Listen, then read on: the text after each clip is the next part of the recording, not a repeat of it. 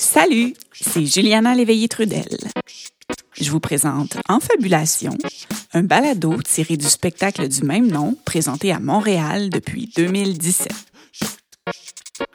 Notre concept est simple. Chaque invité raconte une histoire vraie qui lui est arrivée, sans notes, ni costume, ni accessoires. Aujourd'hui, je vous invite à écouter Le Repère, un récit de l'artiste multidisciplinaire Thomas Moudinger. Bonne écoute.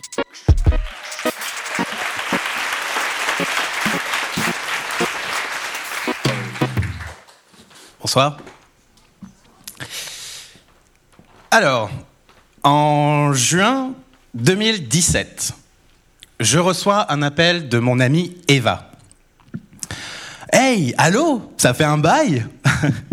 Comment s'est passé ton mariage avec toi et Gaël Je suis désolé, je n'ai pas pu venir, le billet, le billet d'avion était super cher. Ouais, j'étais mal parce que j'avais loupé le mariage de ma meilleure amie du secondaire qui venait de se marier avec sa femme trois ans après le mariage pour tous, l'acceptation du mariage pour tous en France. C'était un peu une victoire et j'avais pas été là pour la célébrer. Pour la petite histoire, Eva et moi, on se connaît depuis qu'on a 15 ans.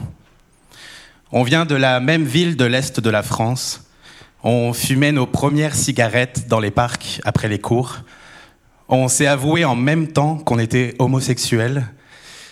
On s'est même dit que si l'un voulait un enfant, l'autre serait là pour l'aider. Vous voyez ce genre d'amitié qu'on imaginait durer pendant des siècles quand on était ado? Eva interrompt mes excuses. Euh, Thomas, on aurait une question à te poser. Est-ce que tu accepterais de donner ton sperme pour nous permettre d'avoir un enfant? Holy shit. Euh, Un enfant genre un bébé? Euh, Mais comment on fait? Enfin, je vais coucher avec vous, style plan A3, et pouf, on a fait un bébé? Elle me répond, mais non, t'es con. Juste, tu nous donnes le sperme, et après, on voit si la magie opère. On ne voyait personne d'autre que toi. Je ne sais pas ce qui s'est passé à ce moment-là. Un coup de chaleur peut-être, un élan de folie, mais bizarrement, j'ai pas hésité. Ok, ben ouais, allons-y. C'est un de ces moments dans la vie où, où, tu sais que tu prends une décision énorme, mais que tu n'imagines même pas les conséquences. C'est ce feeling lorsque tu sautes d'une falaise où tu as les boules de t'écraser la gueule sur le rocher, mais que finalement l'adrénaline du vide t'enlève tous tes doutes. Aucun d'entre nous n'a jamais fait ça. Et surtout, on ne connaît personne qui l'a fait auparavant. C'est quoi le mode d'emploi pour être donneur de sperme dans la conception d'un enfant qui sera dans ma vie, mais sans être mon enfant? Les filles m'expliquent leurs envies. Je suis le donneur de sperme. Je n'ai pas de lien de parenté avec l'enfant. Je n'exprime en rien une opinion sur son éducation. Mais par contre, s'il désire savoir qui est son géniteur, on lui dira C'est Thomas Géniteur. Non mais moi ça me va, très bien. Parce que je suis loin d'avoir envie d'un enfant en ce moment, j'arrive à peine à me gérer moi-même, donc un autre être humain, et là là. Bref, un an et demi plus tard, en décembre 2018, j'arrive en France pour deux mois. On se dit avec les filles qu'on va commencer la phase numéro 1 du processus, la conception. On se prend pour des magiciens, magiciennes de la fécondité, des apprentis sorciers, sorcières à Poudlard qui suivraient un cours d'anatomie réservé aux plus de 16 ans. À cette époque, en France, les couples lesbiens n'ont pas accès à la procréation médicalement assistée, dite PMA. On se retrouve donc un peu tout seul, sans aide médicale. Cette inégalité est venue chercher en moi un besoin de changement radical. J'avais envie d'abolir le modèle familial hétéronormé. Et là, avec les filles, je me rendais compte à quel point il fallait partir de la base, c'est-à-dire déconstruire nos propres repères familiaux. Alors on se met au travail. On sait que du coup, ce sera Gaël qui portera l'enfant, puisque malheureusement, Eva ne peut pas en avoir à cause d'un problème d'ovaire. On sait aussi, d'après les résultats d'un spermogramme, que je n'ai que 3% de sperme viable, alors que pour féconder un ovule, il en faut au moins 60. On est loin du compte. Bon, malgré ces embûches, on se met au travail. je sais que vous mourrez d'envie de savoir c'est quoi le contenu du cours de magie réservé aux adultes. Hein. bon, ok, voilà comment ça s'est passé. Pendant la fenêtre d'ovulation de Gaël, qui était de 4 jours, on s'est fixé un planning de travaux pratiques. Le matin au réveil, première masturbation. Le soir, en rentrant du travail, troisième masturbation. Avant d'aller se coucher, troisième masturbation. À chaque fois, je me retrouve dans la salle de bain à faire mon affaire. Ne surtout pas prendre de lubrifiant ou de salive pour ne pas contaminer les spermatozoïdes. Essayez de viser le petit pot de yaourt trouvé à la dernière minute. Prendre la seringue et aspirer les précieux spermatos en espérant que les 3% fassent leur job. Tendre la seringue à Eva qui trépigne derrière la, la porte de la salle de bain. Et ensuite, dans leur chambre, les laisser pratiquer leur moment de conception. Je me retrouve à ce moment-là avec un tourbillon de pensées. Et si finalement je vais en faire partie de la vie de cet enfant? Et si les deux mères avaient un accident, la garde de l'enfant irait à qui? Et s'il désire passer du temps avec moi, mais que je n'arrive pas, par blocage émotionnel, à le regarder dans les yeux, comment faire? On est en train de concevoir un être humain qui va avoir des questionnements, des doutes, des peurs, des envies. Entre deux masturbations, j'en parle avec les filles qui sont tout aussi perdues que moi et qui me répondent Tu sais, Thomas, pour nous aussi, c'est un crash test. Mais on va le faire, ensemble, tous les trois, et on sera toujours ouverte à discuter. En même temps, je me sens choyé d'avoir été choisi. Il n'y avait personne, et je cite, d'aussi ouvert à tenter cette, aventure un peu folle. Bon, et finalement, bah, les Anglais ont débarqué, les coquelicots ont fleuri, le melon s'est fendu. Bref, Gaël a eu ses règles et j'ai dû rentrer à Montréal. C'est pas grave, on essayera la prochaine fois, qu'on s'est dit. Il faut savoir qu'à l'époque, je pensais déjà rentrer en France pour une durée indéterminée vers le mois de novembre 2019. Et là, et là, on allait être encore mieux préparé. Passage au niveau 2 du cours d'anatomie. Donc, je reviens donc en France, la détermination au ventre, en me, disant, en me disant que cette fois-ci, de toute façon, il n'y avait pas de date de retour, donc on pouvait prendre notre temps. Les filles sont beaucoup moins stressées aussi. Avant de commencer la phase numéro 2 du processus, je demande à une amie naturopathe de me prescrire un traitement à base de plantes pour booster mon petit 3%. Me voilà avec une série de gouttes, de granules, de teinture mère à ingurgiter en espérant que cela fonctionne. J'arrête l'alcool et la cigarette pour que la potion soit plus efficace. Et c'est parti, on reprend le planning de travaux pratiques, une fois le matin, deux fois le soir, le rituel devient presque un jeu. Sauf que cette fois-ci, j'ai fait mes recherches. Un spermatozoïde ne vit seulement que 30 minutes à l'air libre. Un choc thermique peut être fatal. Ainsi, pour éviter un trop grand écart de température, j'ai mis un petit récipient en céramique au bain-marie, ainsi que la petite seringue. Cuisson lente, il ne faut pas que ça dépasse les 37 degrés. Une fois la température atteinte, c'est le moment de s'y mettre. Mon Dieu, si l'enfant savait sur quoi je me suis masturbé.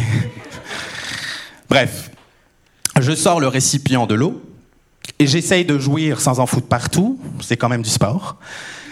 Je prends la seringue, encore chaude, j'aspire le tout et de nouveau, je tends le Saint Graal à Eva qui se rue dans la chambre. Et ensuite, Gaël attend, couché sur le dos, les pieds en l'air contre le mur, en train de lire un livre. Et Eva et moi, on va préparer le souper, en se racontant nos journées. Normal, quoi.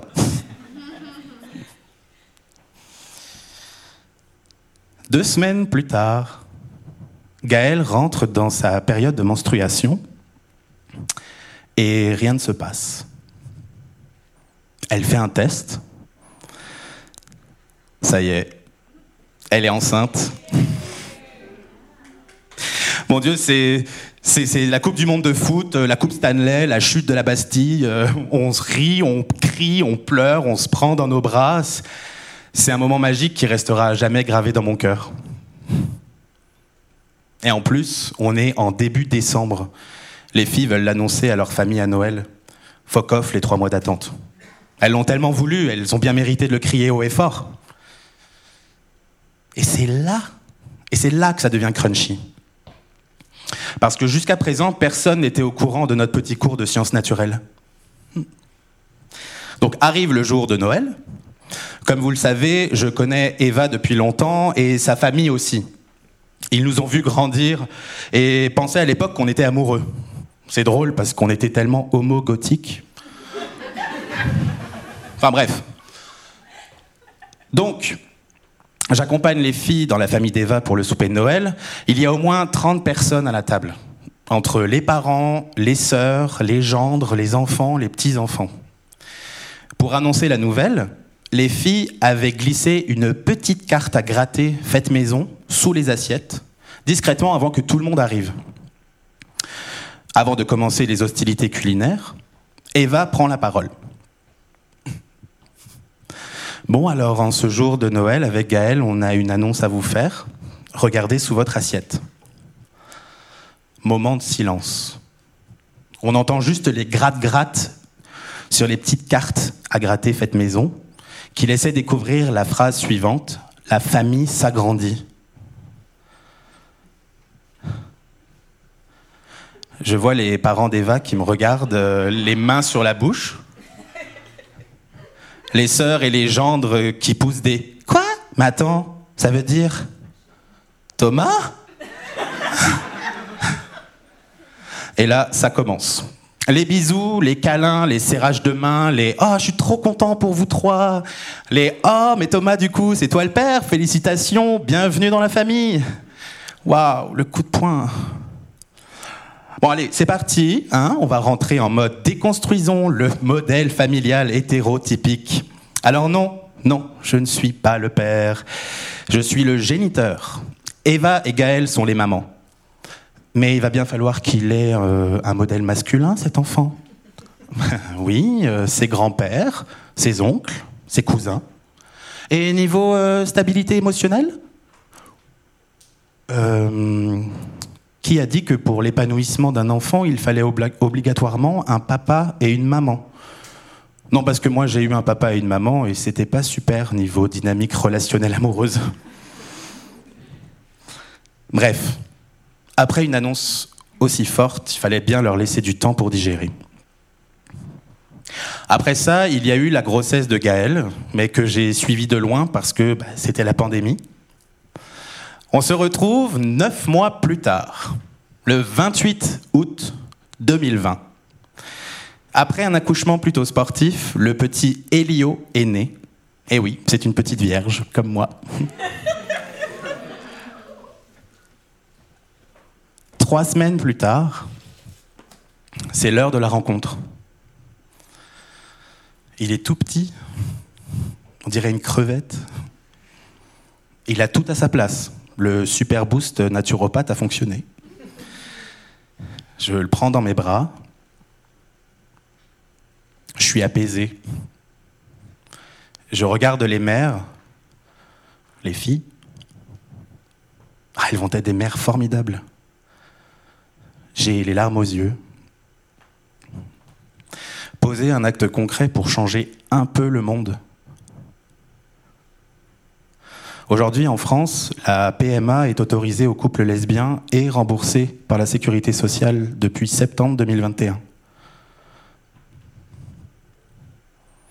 À travers notre aventure de conception, j'ai réalisé à quel point il y a toutes sortes de familles, proches, éloignées, de sang, de cœur, monoparentales, biparentales, triparentales. J'ai comme une sensation d'être à la bonne place, au bon moment. C'est leur bébé et je suis correct avec ça. Je ne suis pas père, je suis repère un emplacement pour s'orienter. Bien sûr, on se regarde en se disant que, que ce n'est que le début de quelque chose, mais que c'est quelque chose de grandiose. Aujourd'hui, Elio a deux ans. Je reçois des photos de lui de temps en temps. Il a les cheveux blonds. Il marche. Et il est allé à la mer pour les vacances. Merci.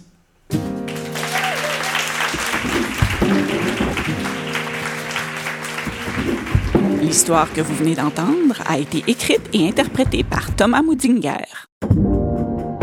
Elle a été enregistrée au Centre Phi le 17 septembre 2022 lors de la présentation de notre spectacle Ne parlons pas de politique. La prise de son a été effectuée par Simon Charon. Le montage et la musique originale sont de Christian Brundelrey. Et ce balado est une création des productions de Brousse.